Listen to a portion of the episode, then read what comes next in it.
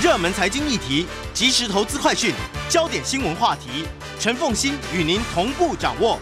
欢迎收听《财经起床号》。Hello，各位听众，大家早，欢迎大家来到九八新闻台财经起床号节目现场，我是陈凤欣。回到今天的一周国际焦点，在我们现场的是淡江大学国际事务与战略研究所副教授李大中李副教授，他同时也是中华战略前瞻协会的理事长。首先，我们其实要来谈的是尼加拉瓜跟中华民国断交这件事情的效益啊。那么，嗯，这件事情其实国际上面的关注度是非常高的。其实台湾反而相形之下不太讨论哈，因为我们会觉得好像多一个断交国，少一个断交国。现在台湾民众已经确实是麻痹了。但是这件事情呢，它真正影响的是中美的大战略啊，是中美角力在尼加拉瓜这件事情上面如何的来看待？对，因为我们知道这个是呃。这个总统奥迪加尼加拉瓜总统是他等于是二度跟我们断交哈，第一次是在他这个一九八五年上台之后，那其实跟他的背景相关哈，因为我们知道在这个一九七九年尼加拉瓜爆发内战，那这位奥迪加总统现在当然已经七十好几岁，但他是出生于左派桑定游击队啊，所以他跟美国的恩怨情仇其实已经非常非常久。尼游，尼游，对 对，尼加拉瓜游击队。其实，在上个世纪大概一九八零年代的时候，尤其雷根时代的时候，那时候为了要剿灭尼油，尼加拉瓜游击队还曾经产生过丑闻。嗯、是是，那那个印象非常深刻，那是上个世纪的事情。嗯，那在奥地加呃这个下任之后，在一九九零年啊，尼加拉瓜又跟中华民国恢复我们正式的邦交关系。那这位这个呃这个。呃，奥迪加是在二零零六年又重回总统，可是我们看从零六年到现在已经是二零二一，他中间有经历过好几次当选总统，嗯，那最后是在二零一四年他修改宪法，废除了这个总统连任的限制，所以他这是二零二一年十一月大选，他已经是第五任要当第五度担任总统。那在这一次我们可以看说比较特别是，他这一次担任总统之后就很快就跟我们断交。那我觉得比较重点的地方是这个断交是不是？呃，有蛛丝马迹啊，有任何的征候，还是我们完全的耳目失灵，包括美国。对，我觉得关键就在这边，因为断交不是一天两天，那么铺陈应该有一阵而且是这个尼加拉瓜政府宣布的当天，这一个特使团其实人已经到了 天津，在大陆，在天津，已经到了天津。哎，各位，其实你把那个地球仪拿出来看一下，尼加拉瓜距离。亚洲是很远很远的，而且它应该没有直飞的飞机可以飞到亚洲来，通常都需要转机再转机。那这个转机，而且通常都还必须要经过美国。对，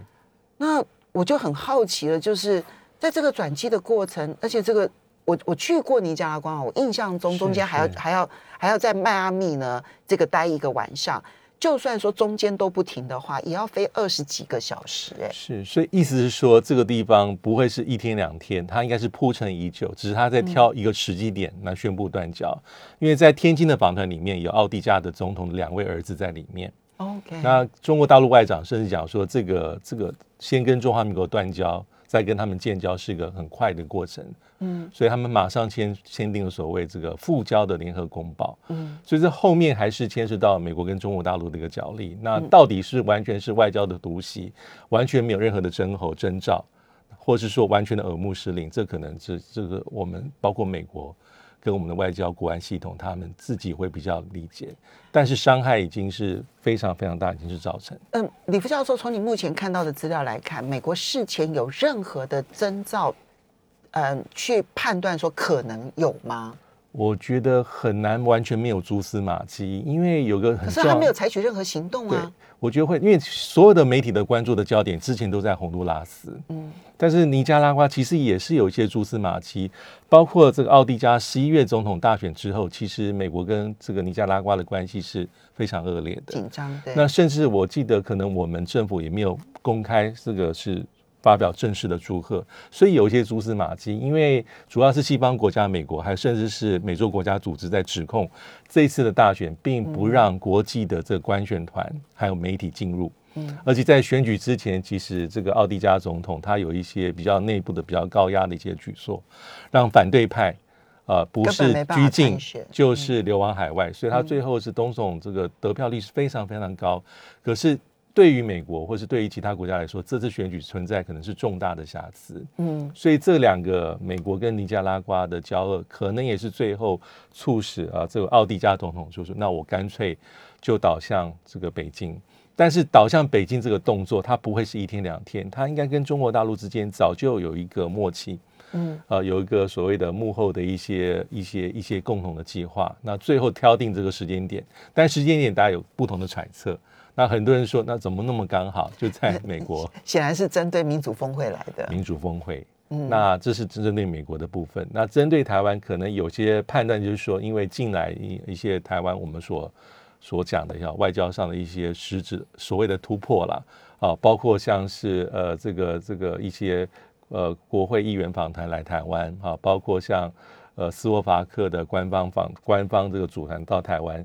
也更包括所谓的立陶宛社处。嗯，所以中国大陆可能在这样的判断之下，跟尼加拉瓜可能有个共识啊，就是在这个时间点，第一个是针对美国，那第二个就是可能是在压抑，在反制所谓我目前啊近来可能我们台湾比较大声去宣传的，我们在外交上的一些进展，或是外交上的捷报。但是老实说，我们在外交上所谓政府所讲的这些进展，但是它并不是一个邦交国的增加，嗯，反而是这一次是再减一个，所以我们的邦交国的数目应该是到有史以来的最低点，十五到十四。十五到十四。但但嗯，它会不会有后续的效应啊？因为嗯，整个的这个中美洲到南美洲，其实他们因为大多数啦，当然也有少数是讲葡萄牙语，但大多数是讲西班牙文。对然后而且他们的这个整个的历史背景都非常的接近，所以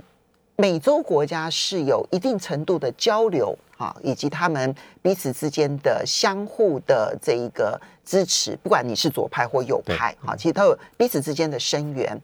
我们现在在中美洲呢，还剩下三个邦交对国，洪都拉斯、那洪都拉斯、瓜地马拉以及贝里斯。海地，啊，然后呃，在加勒比海还有一个海地。三圣，对。啊，对，还有这个这个呃圣文森啊，好这些。那么嗯，在南美洲还有一个巴拉圭，是是。那会有骨牌效应吗？呃，我觉得这倒未必哈，因为各个国家状况还是可能略有不同。那我们如果回忆起来几年前，呃，当我们开始有一些断交的时候，当时媒体会用所谓的这个红绿灯 是是或者是雪崩外交哦，雪崩雪崩外交、啊，这个是前副总统吕秀莲说的。，但是所谓的雪崩外交，意思说我们在同一时间很短时间之内大量流失邦交国，但是目前看起来，可能北京的实力他没有办法做到这样子，但他可能经过这几次断交之后，他可能手边还有一几张牌。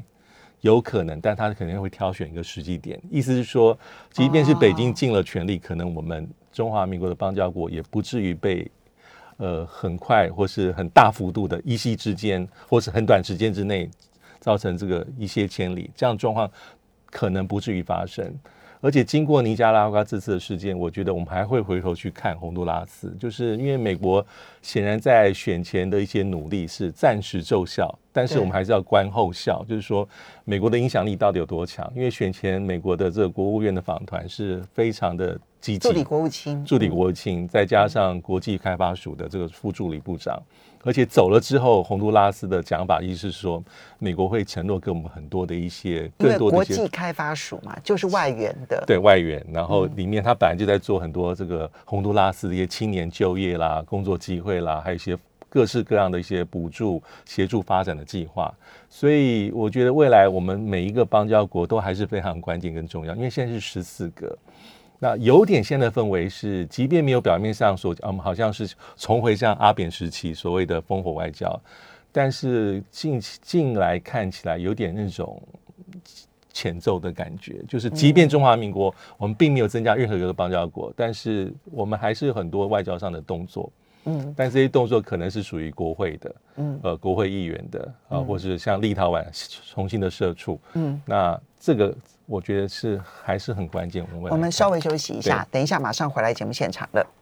欢迎大家回到九八新闻台财经起床号节目现场，我是陈凤欣。在我们现场的是淡江大学国际事务与战略研究所副教授李大中李副教授，也非常欢迎 YouTube 的朋友们一起来收看直播。好，刚刚谈到的是尼加拉瓜这件事情啊，那再接下来的是。美国呢，跟这个伊拉克呢，正式的宣布由美国领导然后呢对抗这一个伊斯兰国的联军啊，已经结束了在伊拉克的作战任务。未来呢将会转为只有训练跟顾问训性质，所以等于是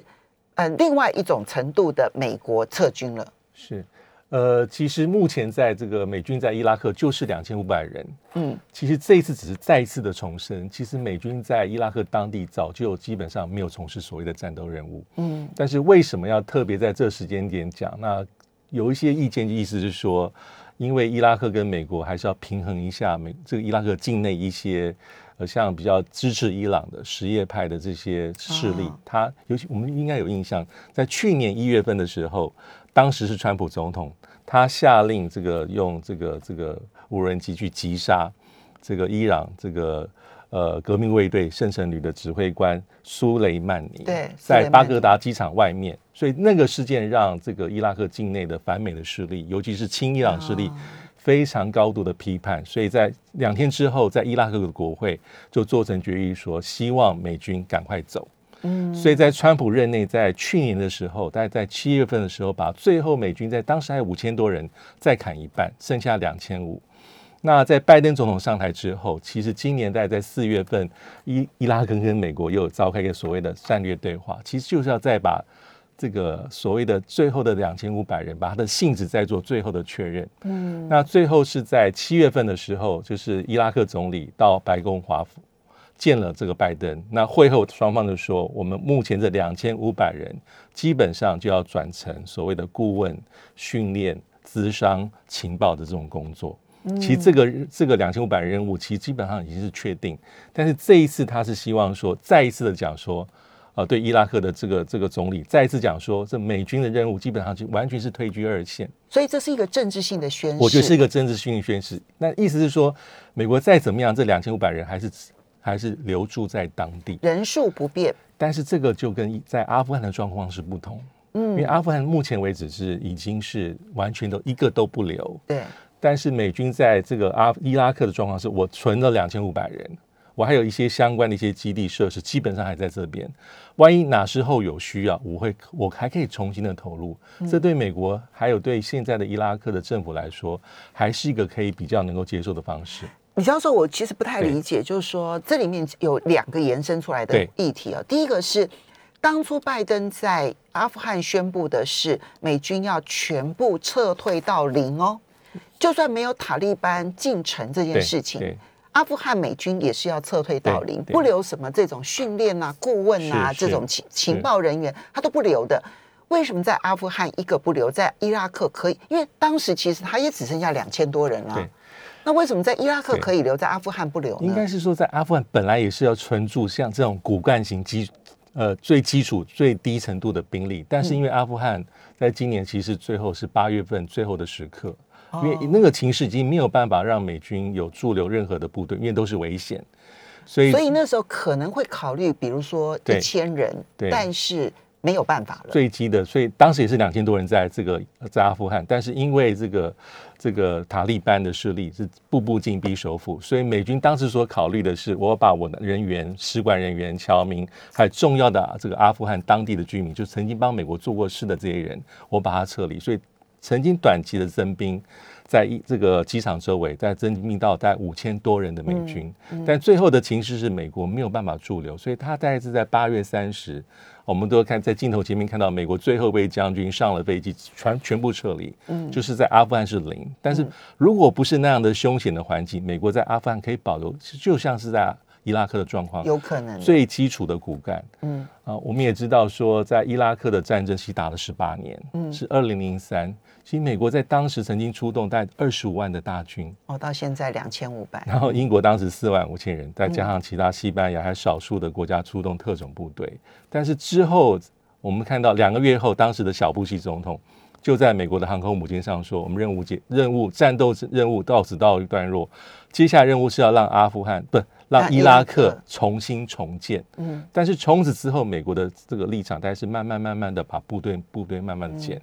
所以小布希那时候讲说，我会在二零一一年基本上结束这场战争。那的确，二零一一年的确是当时已经是这个。奥巴马总统，他宣布说美军在伊拉克的战争这个任务结束，战斗任务结束，但是这个人数还是保留一定程度的美军。那我们也知道，后来就出现所谓 ISIS，对，所以美国又一度去增兵，包括透过空中、透过特战部队的打击。那直到这个伊伊斯兰国的势力慢慢下来之后，所以美军的速度也是慢慢往下降。好，第二个延伸出来的问题，这就是伊拉克内部的情势。是是，因为我们刚刚讲说，这是一个政治的宣誓，目的其实不是安抚美国国内，因为人数不变，错，所以对美国内部是不会有任何影响。它要安抚的是伊拉克的内部，对，其实要安抚的是伊拉克内部的反美势力，而这股反美势力呢，其实它就必须要源头要看到的是，因为伊拉克其实就人民的组组成的分子上面来看的话，什叶派反而是多于逊尼派的，是，当年的海山是逊尼派，是，所以他压抑着什叶派，对。那什叶派跟伊朗是同样都是属于什叶派，所以他们相对来讲同情伊朗，所以这一批反美的势力能够因为这样子的宣誓就能够有所消除。伊拉克未来是不是又要选举了？所以美国现在很担心选出一个反美的一个伊拉克政府应该是十月份的时候已经经过国会大选，OK，而且就像凤新刚才所说的，这这个。呃，什叶派的势力，哈，它有一个叫做萨德尔的这个阵线和联盟，在这次大选里面，其他席次是变多了。哦，在三百多席里面，它本来可能四五十席，这次快到了八十席。那这些势力就是最主张说美国要走，美国要走，你必须走，就激进的反美，激进的反美。而且在这个苏雷曼尼哈，他是二零二零年一月初的时候被击毙，在今年一月份的时候一周年，其实在在阿在伊拉克境内也有一些就是。示威示威游行，基本上后面就是针对着美国，所以对于目前的伊拉克政府来说啊，他还是认为说美国的基本的存驻是有其必要，但是如何把这个呃它存在的形式，我要让它最低程度，还有最降低敏感性，就是基本上告诉他说，这些完全不是战斗部队，其实早就不是，嗯，他们负责工作是很单纯的。所以这样子对美国来说还是符合美国利益，因为当你的这个部队完全撤离，当你的机场、基地、后勤设施完全关闭，哪一天有需要再投入的时候就没那么方便。所以这是符合拜登政府的政策，因为拜登希望说我我维持最基本的这个实力，但是保留余裕跟弹性。嗯，那伊拉克其实在美国已经耗了太多太多，伊拉克战场中这十八年来死了四千多名美军，他的战费基本上直接投入的。军费八千多亿美金，但其他的相关也是三兆美元，其跟阿富汗有的拼。只有军火的这一些军工产业赚到钱而已啦，其他其实都是很大的一个损伤或者是悲剧。对，不过这也凸显出来，就是现在在伊拉克内部的情势，美国其实也有他的疑虑、有担忧。对，那就是你刚刚提到的那个激进反美，其实它的席次呢已经大幅度的增加。多对，那这个增加呃三百多席里头的。八十几席，当然目前来讲，其实还是少数。可是从它的成长速度来看的话，其实是蛮快的。对，所以这个拜登政府也是看在眼内啊，就是说，基本上美国现在的势力是军力来讲，就是伊拉克、阿富汗其实收缩到最低最低程度。但是就像是几个月前我们在节目中也有谈到，美国在中东地区还是维持大概有六万名的这个大军军力的存在，它并没有很重大的改变。那主要是中央司令部，还有在巴林的第五舰队。还有在卡达的乌代德空军基地，这个美军的实力骨干还在那边，但在伊拉克，他留住的最基础的实力就是我进可攻，退可退可守，有机会我可以再投入。但是对阿富汗而言，这个状况已经是完全不存在。好，接下来我们再来看到的是，美国发起了用这个外交抵制的方式来抵制北京的冬季奥运。那现在呢，当然五眼联盟全部参与了啊，就是。呃，美国还有加拿大、英国、澳洲，还有纽西兰。纽西兰最 最有趣，纽西兰是对啊最早宣布的，他赶在美国之前就宣布，而且他赶快宣布说，我是因为疫情的关系，我不是因为外交抵制这样哈，所以他这个中间有一点点这个巧妙的两边讨好这样子哈。好，那威远联盟全部参与，再加上立陶宛，立陶宛对啊，现在日本可能也会参与。不过大家关心的是欧盟，对，因为第一时间呢是法国总统马克宏呢跳出来反对。我们怎么看待欧盟的态度？对，我觉得现在就是考验美国这个动作有没有多大程度可以一呼百诺？但是目前看起来，欧盟目前还没有做最后的决定。嗯，因为可能根据最新的讯息是这个礼拜都不会做最后的决定。嗯，但是从一些国家发言的蛛丝马迹，大家可以看到几个重点，就是主要是大国这些国家，包括德国、法国，大家都说我们希望能够有一致的立场。但老实说，这一致立场是有点天人交战。嗯，那法国马克龙总统他之前所讲的也也很有意思，他说。要么我们就全方位抵制，就完全不派运动参加。那如果这是只是做外交的杯葛，那只有象征的意义。这是他讲的。那外国的外交部长讲说，我还是希望能够寻求整个整体欧盟大家有一致的立场。我很好奇，马克宏为什么要刻意出来讲一个？完全针对美国的倡议唱反调的一个说法，这个还蛮符合我觉得法国的外交的传统，他就是未必会事事于以美国马首是瞻啊，他还是有他这个欧洲作为一个大国领袖国家这种过去的传统跟主张，所以包括法国的外交部长也直接讲说，我们的确很关心中国大陆人权状况，但是。希望不要把这个问题泛政治化，而且率团出席，照理说应该是假设法国要派团，应该是法国的体育部的部长。嗯，那德国我们也讨论过，那德国现在也没有，但是德国应该也是想寻求共同决定。德国很有趣，因为德国的总理肖兹啊，现在看起来呢。他虽然是社民党，然后前面的总理梅克尔是基民党，没错。但因为他们长期联合政府的关系，我觉得肖兹看起来有一点点想要梅克尔的这一个路线，他想要追随的味道在。嗯。但是他的联合内政府里头的这个绿党担任的这个外交部长，看起来是坚定想要反中的。对，贝尔伯克也这样讲。嗯。如果按照他个人的意思，他大概希望是能够就是。追随美国外交抵制，但德国也是说，我希望能够有共同的意见。那意大利其实是也没有最后的决定，但意大利的官员在十二月六号有向媒体表示，意大利可能不见得会加入美国的抵制行动。OK，所以意大利也是没有。那现在欧盟还有一些其他的国家，包括像是奥地利，嗯啊，像是卢森堡，卢森堡，我们再来观察一下。欢迎大家回到九八新闻台财经起床号节目现场，我是陈凤欣。在我们现场的是淡江大学国际事务与战略研究所副教授李大中李副教授，也非常欢迎 YouTube 的朋友们一起来收看直播。好，所以我们很快的就冬季奥运来做一个这个小小的结论啊，就欧盟到底有没有可能做成一致性的结论？我觉得也不容易，真的不容易，因为各个国家有不同的想法，但是可能做成一致的决定，对大家还是比较合理的。啊，因为可以分担所谓的压一些压力。嗯，那刚才风清讲的没错，对法国也很重要。嗯，二零二四他叫主办奥运会，他也不希望有任何的一些风险，对，或是遭到一些反制或是报复。嗯，那有点让我们想到一九八四年当年的苏联就是报复美国，因为抵制一九八零年的莫斯科奥运会。嗯，就导致哥嗯那个后来的那个洛杉矶奥运其实赔了很多钱，对对哈。所以我想这也是大家都有各有担心。会不会用打折扣的方式？就是大家还是派官员，但是派的官员层级不要太高，这会不会变成一个打折扣的一种？也有可能，那也有点像是日本现在可能采取的做法，就是不派遣歌员，但是还是会有官员。这官员可能是体育厅的厅长，嗯，还有日本奥委会的主席，嗯，对，也许也许是用这种打折扣的方法，就是它不是零跟一。好，所以冬季奥运这个话题呢，其实最近很热。当然，另外一个话题呢，其实就是全球民主峰会。全球民主峰会呢，在九号、十号呢两天举行。在台湾唯一的插曲就是唐凤被拉黑了，这样 为什么唐凤被拉黑啊？那现在美国其实不会告诉你真正的原因，那当然也不会是技术上的原因，它一定是一些判断上面，然后有沟通上面的一些问题。民主峰会国际上面到底怎么看待的？呃，就是还是一个多国的一个一个一个平台啦，因为我们。呃，在节目之前，大家聊到说，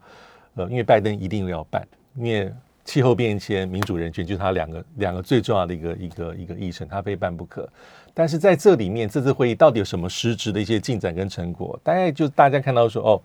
呃，拜登政府说美国希望能够拨款四点二亿的美金啊，但当然国会通过。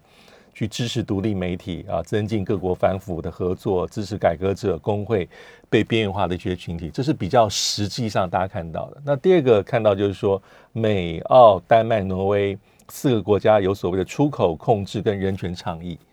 那这个是一个自愿性的，大家希望配合，你就进来一起加入。结果只有美、澳、挪威跟丹麦四个国家，他他们发起。OK，然后意思是说，如果威权国家政府用监控侵犯人权的这个技术来控制的话，各国应该对这些国家政府出口进行一些管制。OK，目前所看到比较明显的有具体的东西，大概就是这几个。那还有就是说，未来还会继续在办民主峰会，就这两个。呃。四点二亿美金，四点二亿美金，还有一个出口控制跟人权倡议，还有出口管制的对的倡议。对，那大家就是就看说，因为这个是一个一个大的集结嘛，就是有人说是一个比较像大拜拜，但是美国是东道主主导，那邀了一百一十个国家。但是里面我记得巴基斯坦最后好像没有进入。对，巴基斯坦最后宣布他们不参加，他最后还是没有参加。那这个我们之前也讨论过，美国的标准有些外界各自不同的揣测。因为按照美国自己的非营利组织自由之家他们所设定的标准，对，符合他们觉得达到民主这个的标准的七十七个而已。对，嗯。那我们看到我觉得最有趣的地方是中国大陆跟俄罗斯的一些反应。在会前期，中国大陆的这个外长跟俄罗斯外长就在美国国家利益的期刊上、杂志上联合刊登文章，就是在批判美国。嗯，那俄罗斯基本上是冷言冷语旁观啊，就是说你你基本上你把国家分成好和坏，那你垄断对民主的定义，而且把民主的定义私有化，这是被那个俄罗斯很强烈的批评。嗯，那北京的动作也很多，我觉得最有趣的地方是他在一个礼拜之前就公布了所谓的中国民主的白皮书。就是有他们自己的版本，那里面他意思是讲说，我们中国大陆民主是全过程的民主，嗯，他其实有点在是讽刺西方国家，就是他做一个反制，他意思是说，很多西方国家定义的民主是只有投票当天人民是主人，但是中国大陆的版本是说，我们是全部全过程的民主。那后来我大概看了一下，这个全过程民主是习近平在二零一九年十一月在上海视察的时候，他提出的一个概念。那所以这次成为他一个反制的一个版本，但是这样的反制其实我们并不陌生，因为我们知道过去每一年其实美国国务院都会出一本很重要的叫做《全国全球的民主》，那里面评判了很多国家，但是所有的媒体会把都会把焦点放在说你怎么去看待中国大陆的民主。但是中国大陆在每一次国务院发表这个世界人权白皮民主白皮书民主报告的时候，它会有一个版本叫做美国的民主，嗯，然后在里面开始在攻击美国，你自己人权状况可能未必很好，嗯，啊，这个种族的歧视等等等等，所以这一次也有这种这样的角力在后面，嗯，那当然大家还是很重视说，那我们台湾中华民国我们在里面的发言，那基本上大家关注的焦点还是在唐凤的身上。好，被拉黑。对 OK，接下来我们再来看到的是乌拉克的情，呃，乌克兰，乌克兰啊，乌克兰的情势，乌克兰的情势啊，其实最近看起来反而是，呃，我觉得是欧洲最关心的话题。其实，呃，我们讲说台海很受重视，但事实上，如果你去关注全世界随时都会有变化的那个重心来看的话，现在乌克兰是比较被重视的。所以呢，在十二月七号的时候，拜登跟普京先通电话。对，没错。通完电话之后呢，这个拜登又跟乌克兰的总统泽连斯基通电话。没错，这两通电话呈现出来，美国的政策是：我有警告拜呃普丁，叫他不要轻举妄动。对如果他轻举妄动的话呢，那我就会经济制裁他。没错，但是我也不会派军队来支援乌克兰。这个。我我认为是被视为普丁的胜利，乌克兰的绝望。哎，呃，因为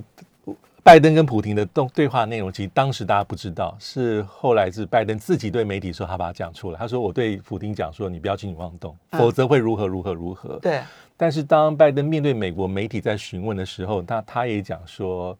其实重点就是乌克兰目前不是北约的盟国，所以基本上无法适用于北大西洋公约组织第五条的规定。你对任何一个成员国的攻击，等同于对全体会员国的攻击。他就是不要出兵嘛，然后用不出兵这件事情找找找法律基础嘛。对，所以我们看十二月九号，就像刚凤清讲，他跟这个泽伦斯基这个乌克兰这个领导者讲话的时候，他大概说：“我是支持你，你的领土主权。”那我也跟这个呃普京讲过。意思是说，你申请加入北约是北约跟你的事情，跟他无关。那还有一个很重要是，十二月十号，拜登跟九个北约的东线国家，就是中欧的成员里面，也有举行类似的视讯峰会。这里面大概是很重要的一个美国的一些盟邦，嗯，他在里面等同有点像是告诉大家说，我跟普京是怎么说这件事情。那他在里面，如果根据会后的一些个别释放出的记录，有人说，哎，拜登在里面有很多的承诺，比如说承诺更多的军事的援助，嗯，而且会确保说我们这个集体防御的这个联盟还是很重要。所以目前来说，很多人说，的确有些分析是说，啊，这个其实普京还是很厉害的，因为他所采取的就是一种战争边缘策略，嗯，他的增兵、他的军事演习其实在边界，那演习跟实际发生的这个其实是一线之隔。大家都知道，普京要做的地方是我的底线。我告诉你，你绝对不能让乌克兰进入北约。那乌克兰进入北约，等于是北约势力推到俄罗斯的家门口，是可忍，孰不可忍，这绝对不行。甚至有些在揣测，可能普京要求拜登还不止如此，甚至有可能要求的地方是，你停止一些共同的军演，停止一些对乌克兰输送更多的军火，但是这些都无法得到证实。其实，如果以美国支持乌克兰来讲，是分三个层次嘛？哈，第一个层次就是呢，我不提供任何的军事上面的援助，然后但是呢，我在经济上面支持你，就是万一普丁打你的话，哎，我会经济制裁俄罗斯。可是这是最弱的，因为到目前为止，二零一四年美国进军呃，美国这个跟克里米亚之间达成公克里米亚公投完了之后。其实美欧到现在对俄罗斯还是制裁的哦。对，那你去看看俄罗斯最近这几年的经济其实是好的，所以制裁是没有用的。那美呃俄罗斯也加速了去美元化，对啊，所以经济制裁是没有用的。好，那第二层次就是我提供你更多的军事装备，对，这个部分看起来美国是承诺的，一直是有的啊。那第三个部分是，如果俄罗斯打你，我一定会出兵，然后呢来支持你。这个部分其实才是乌克兰总统要的，对。但是显然拜登拒绝他了，不能，因为他想说这个目前不是考虑的选项，其实也很合理，因为你就不是我的成员国，我凭用什么样的条文，用什么样的拘束、拘束力的东西来去帮助你？所以这现在是环环相扣，乌克兰进不去。拜登北约盟国无法提供这样的一个军事上的承诺，因为你就不是属于我们的条约。现在我们就要来看，就普丁跟拜登直接讲的说。他的底线就是乌克兰不能加入北约这件事情。当然，现在不会有任何一个国家承认，但是我们就可以看后续到底乌克兰因为一心一想加入北约，到底能不能够成功了？可能未必很乐观。好的，我们要非常谢谢大家，谢谢大家的这个收听收看，我们明天见喽，拜拜。